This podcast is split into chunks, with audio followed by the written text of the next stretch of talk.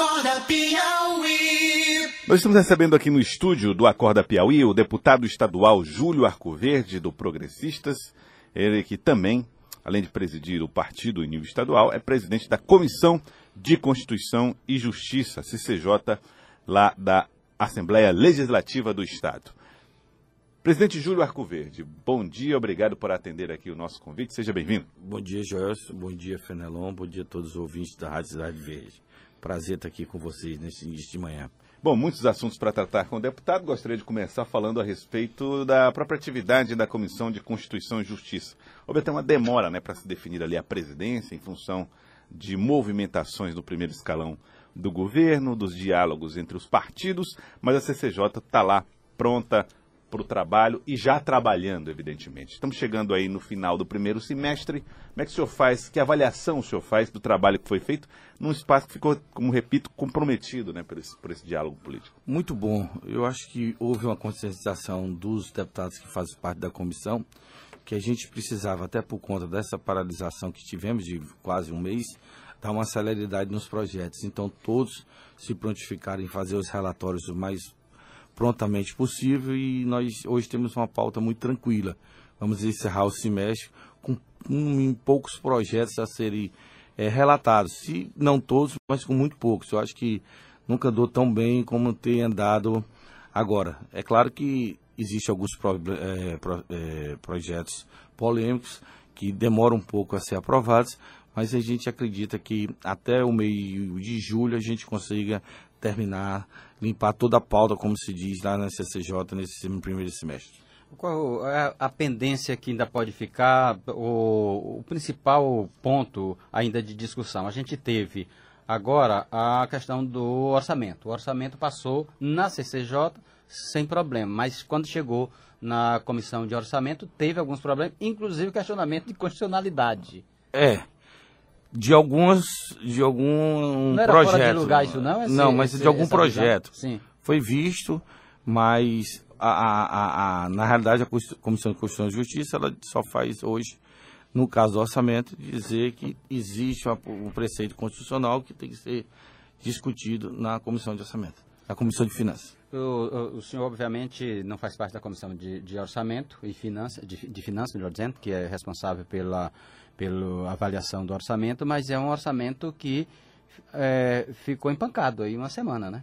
É, e vai estar tá sendo um objeto de muita discussão ainda.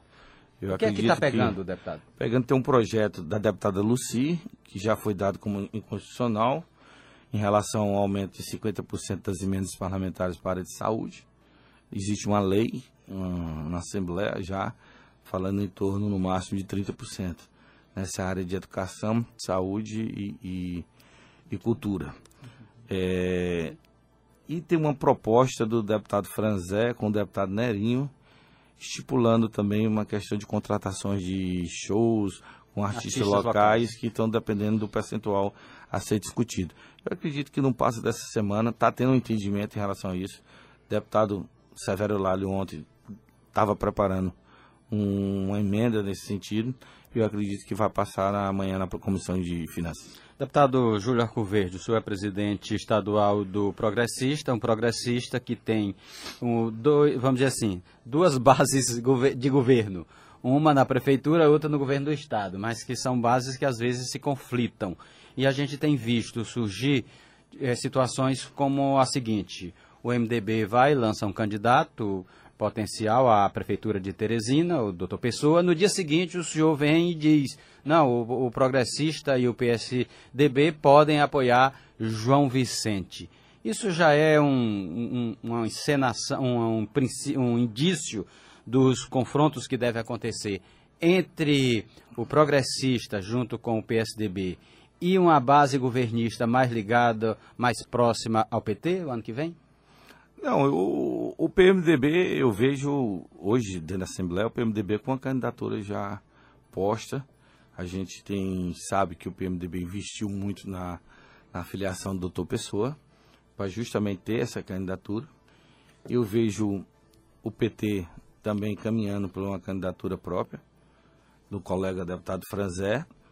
E o que a gente, nesse lado da base municipal, a gente sempre diz que quem vai conduzir toda essa sucessão é o prefeito Firmino Filho. Ele sabe, analisa as pesquisas e vai conduzir para que ele escolher aquele que melhor candidato para poder se ganhar da continuidade a esse trabalho que vem fazendo. Agora, é, nós temos esse compromisso com o, Firmino, com o prefeito Firmino Filho de apoiar qualquer candidato dele. Em, em relação ao João Vicente Claudino, foi que me perguntaram o que é que a gente achava, da, que é que me perguntou o que é que eu achava da volta dele à política. Eu disse que ficava muito satisfeito, a classe política sofreu muito quando o João Vicente saiu, quando houve aquela desistência, porque é um homem muito íntegro, um homem que conhece o Piauí e conversa com todas as partes políticas. Então, o João Vicente sempre é um homem, um nome que possa ocupar qualquer cargo eletivo apoiado por qualquer partido no Piauí. Tanto é que ele hoje está transitando tanto no governo como na oposição. Eu, quando o senhor fala assim tão efusivamente do, do nome de João Vicente, isso não gera um problema dentro da do seu próprio partido ou, ou dentro de- do próprio PSDB que vem colocando um nome preferencial para a discussão, que é do professor Charles Silveira? Não, de jeito nenhum. O nosso relacionamento é muito bom. O próprio Firmino Filho, o prefeito Firmino Filho, conversou com o João Vicente há uns tempos atrás. O líder do prefeito na Câmara Municipal conversa quase que mensalmente com, com o empresário João Vicente, que é o vereador Edson Mello. Então, acredito que não. A gente está pensando, discutindo o melhor nome para Teresina. Não Não descarta João Vicente também. não, mas também tem o, o candidato do PSDB, o partido do, do prefeito, essa, essa, esse essa marca da prefeitura, do PSDB na prefeitura de Teresina é muito forte. A gente não pode deixar de ter essa força, essa marca na sucessão. É como eu lhe disse, tem vários nomes, o prefeito eu acho que está com uma boa dor de cabeça para escolher, porque ruim é quando não tem nomes que possam suceder ele. Mas ele tem vários nomes que possam suceder ele, nomes bons para a Prefeitura de Teresina. Presidente Júlio Arcoverde, o senhor considera que é uma- uma- um erro estratégico falar muito antecipadamente sobre um nome? eh, ou, como disse ontem aqui o secretário Fernando Said, seria precipitado o contrário? Ficar ah, lançando nomes assim, sem, sem critérios, e que pode, pessoas que podem eventualmente nem ser o nome escolhido para a disputa? Eu acho que sim, eu acho que uma coisa que está errada é essa discussão. Infelizmente, a gente vive dessa discussão política, acaba uma eleição entre a outra. Mas eu acho que, como prefeito, ele está muito certo não discutir o nome agora. Nós temos esse ano para ser feito realizações, esse ano para ser feito obras, fazer o trabalho.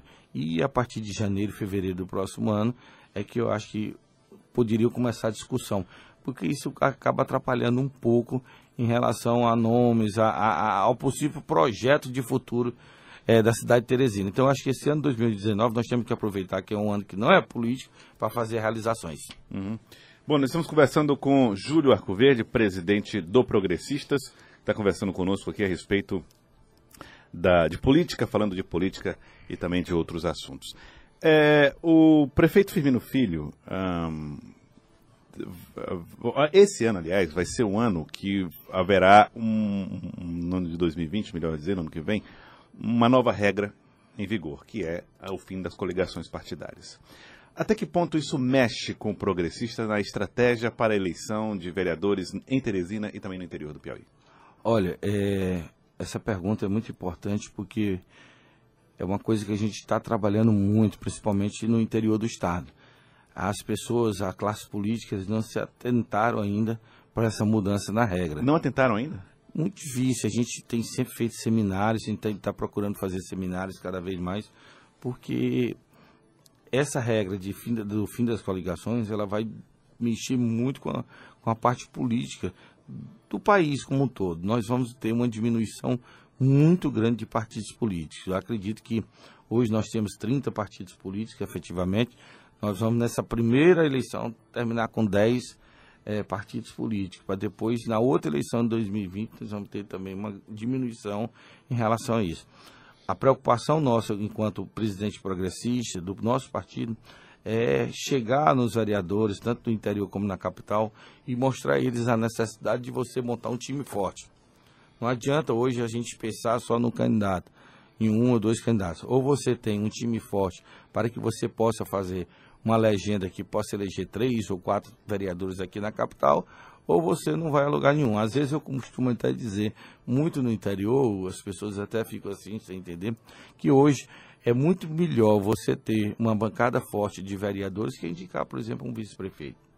Lá na cidade do interior, se você tiver um, um acordo para poder fazer uma boa bancada de, de vereadores, é muito melhor do que você escolher um cargo majoritário e, e escolher um vice-prefeito ou um prefeito. Então, quando você oferecer assim a vice para alguém, não é assim muito valorizando não, né? Não, até porque todo partido tem que crescer, botar vice, mas preferencialmente nós temos que ter uma quantidade maior de vereadores. Aqui brincando. Eu vou brincando. brincando com o Júlio, porque ele, quando chegou, fez um convite aqui para alguém ser candidato a vice. Disse, não é uma grande oferta, não, viu? Deputado Júlio Alcoberto, em relação à meta de crescimento, progressistas trabalha com que números? É, é, até perguntar, complementando, dá para pensar em crescer, já que o partido tem quase 100 prefeitos? Hoje a meta principal, eu digo a todos vocês, que é manter, que é manter a quantidade de prefeitos que nós temos. Claro que todo partido ele quer crescer, mas se a gente conseguir manter esse quase uma centena de prefeitos que a gente tem, já fez um grande feito nas eleições municipais. Certo. Uh, muita gente tem colocado, uh, e aliás os analistas têm posto, posto que as eleições municipais de 2020 são uma prévia, um, mostram força para o 2022 e que, portanto, os partidos não podem descuidar da estratégia política. O senhor falou muito a respeito dessa questão da administração, que não pode relaxar na administração, nas questões. Mas, ao mesmo tempo, os partidos têm esse lado estrategista do crescimento, que é uma coisa legítima, na medida em que é assim que os partidos colocam em prática suas ideologias né, ah. os seus modelos de gestão. É, e falou-se a respeito do peso dessa estratégia 2020 para 2022. O senhor também vê assim, não dá para dissociar uma, uma, um, um, bom desempenho ou mau desempenho em eleição de 2020 de uma estratégia para 2022?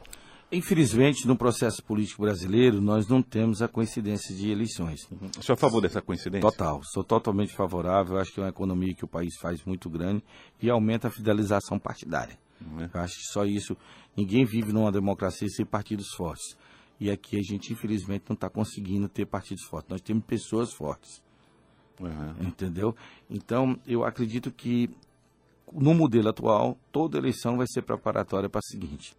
Principalmente a de prefeitos do interior, que é uma base maior, ela sempre será importante para a eleição de governador. Uhum. Claro que todos os partidos têm sua estratégia, a gente tem a nossa, a gente tem uma de, de trabalhar como a gente vem trabalhando já nas principais, nas 20 maiores cidades, ter candidato nessas 20 maiores cidades.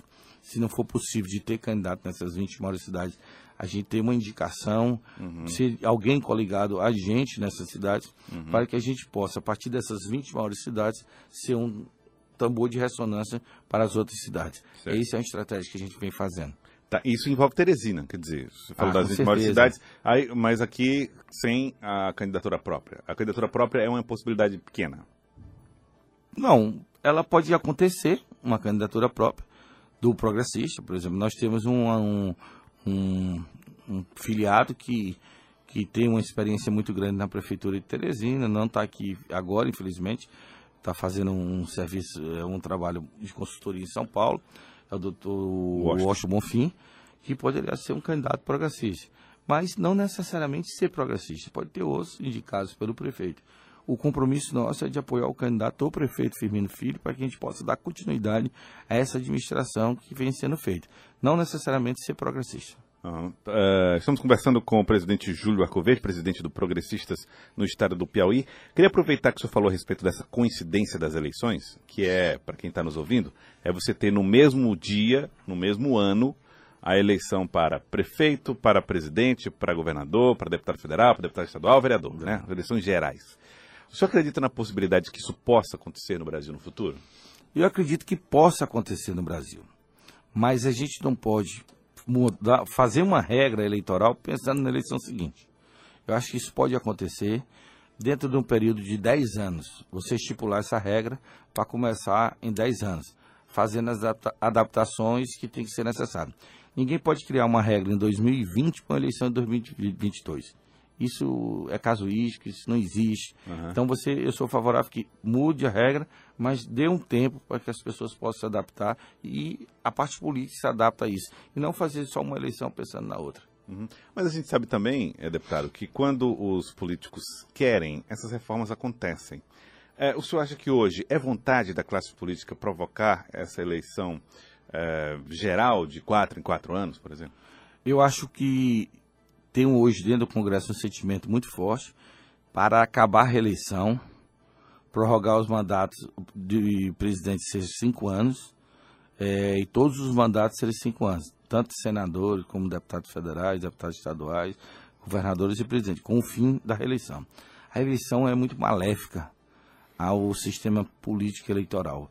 Eh, o ouvinte pode ter certeza que se tem uma coisa maléfica hoje na, na política brasileira é a questão da reeleição.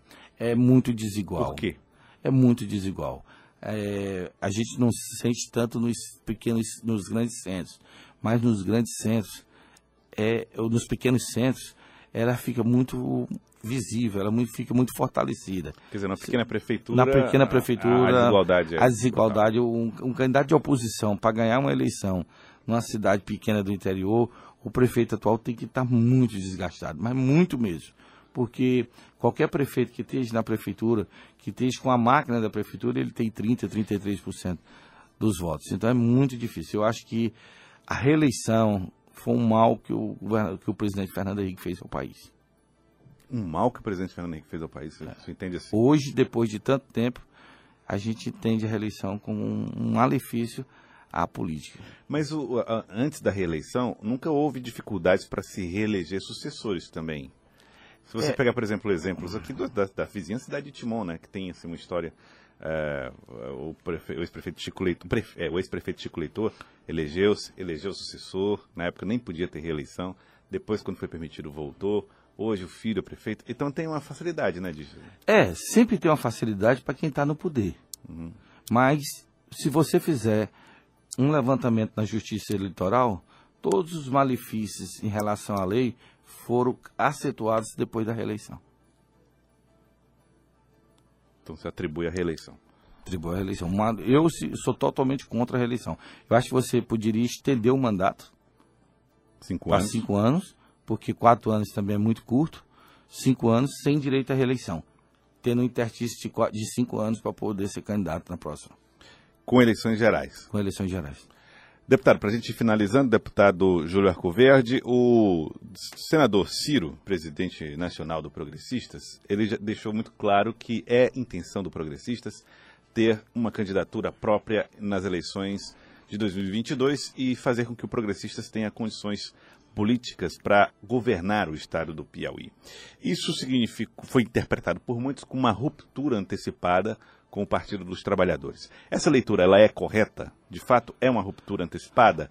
Ou, ou na verdade, é apenas uma pretensão de um partido que pretende ser grande? Olha, essa é muito importante essa pergunta, porque quando a gente usa da verdade, da transparência, nada pode ser encarado como ruptura, como eh, deslealdade, como ingratidão. Quando nós iniciamos o projeto do Partido Progressista em 2012, saindo de nove prefeitos para 16, depois para 21, nós tínhamos esse projeto a longo prazo de ter um candidato a governador em 2022. Quando nós fomos apoiar o governador Wellington do Dias em 2014, eu falo nós, o, o Progressistas e o PTB, dentro da reunião com o governador, o senador deixou muito claro: governador, eu vou estar com o senhor em 2018, pode dar chuva, pode chover, pode canivete, mas eu vou estar com o senhor. Então você lembra que passamos quatro anos, a imprensa toda falando de rompimento, e nós mantivemos o acordo de votar no governador em 2018.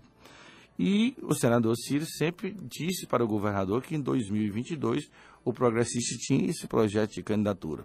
Então, nada mais justo, dentro desse projeto que nós iniciamos em 2012, da gente continuar esse trabalho e essa crescente em relação ao projeto.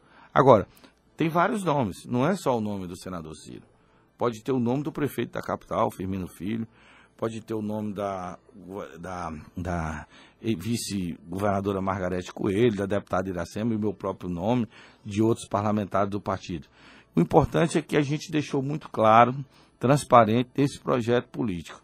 Eu acho que seria desonestidade se a gente entrasse num projeto e que não tivesse deixado isso transparente. É comum, muitas pessoas me questionam. Ah, o progressista está na base do governo e está na base da prefeitura e vai apoiar o candidato prefeito Firmino Filho.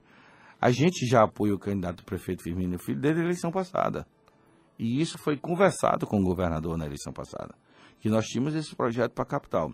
Então eu acho a coisa mais normal possível, como partido, fazer isso. Todo partido tem intuito de chegar ao poder. Uhum. Nós fizemos esse planejamento para 2022 e vamos continuar esse trabalho. Tá certo. Queria agradecer ao deputado é, Júlio Arcoverde, obrigado pela participação aqui no nosso Acorda Piauí, obrigado por ter vindo. É, e fica feito convite para outras oportunidades. É sempre um prazer, obrigado aqui por todos vocês, pelo carinho que sou recebido aqui. E estou sempre à disposição lá para qualquer informação na Assembleia. Tá certo. Obrigado. Obrigado, deputado Júlio Arcoverde. Agora são 7 horas e 31 minutos. Acorda Piauí.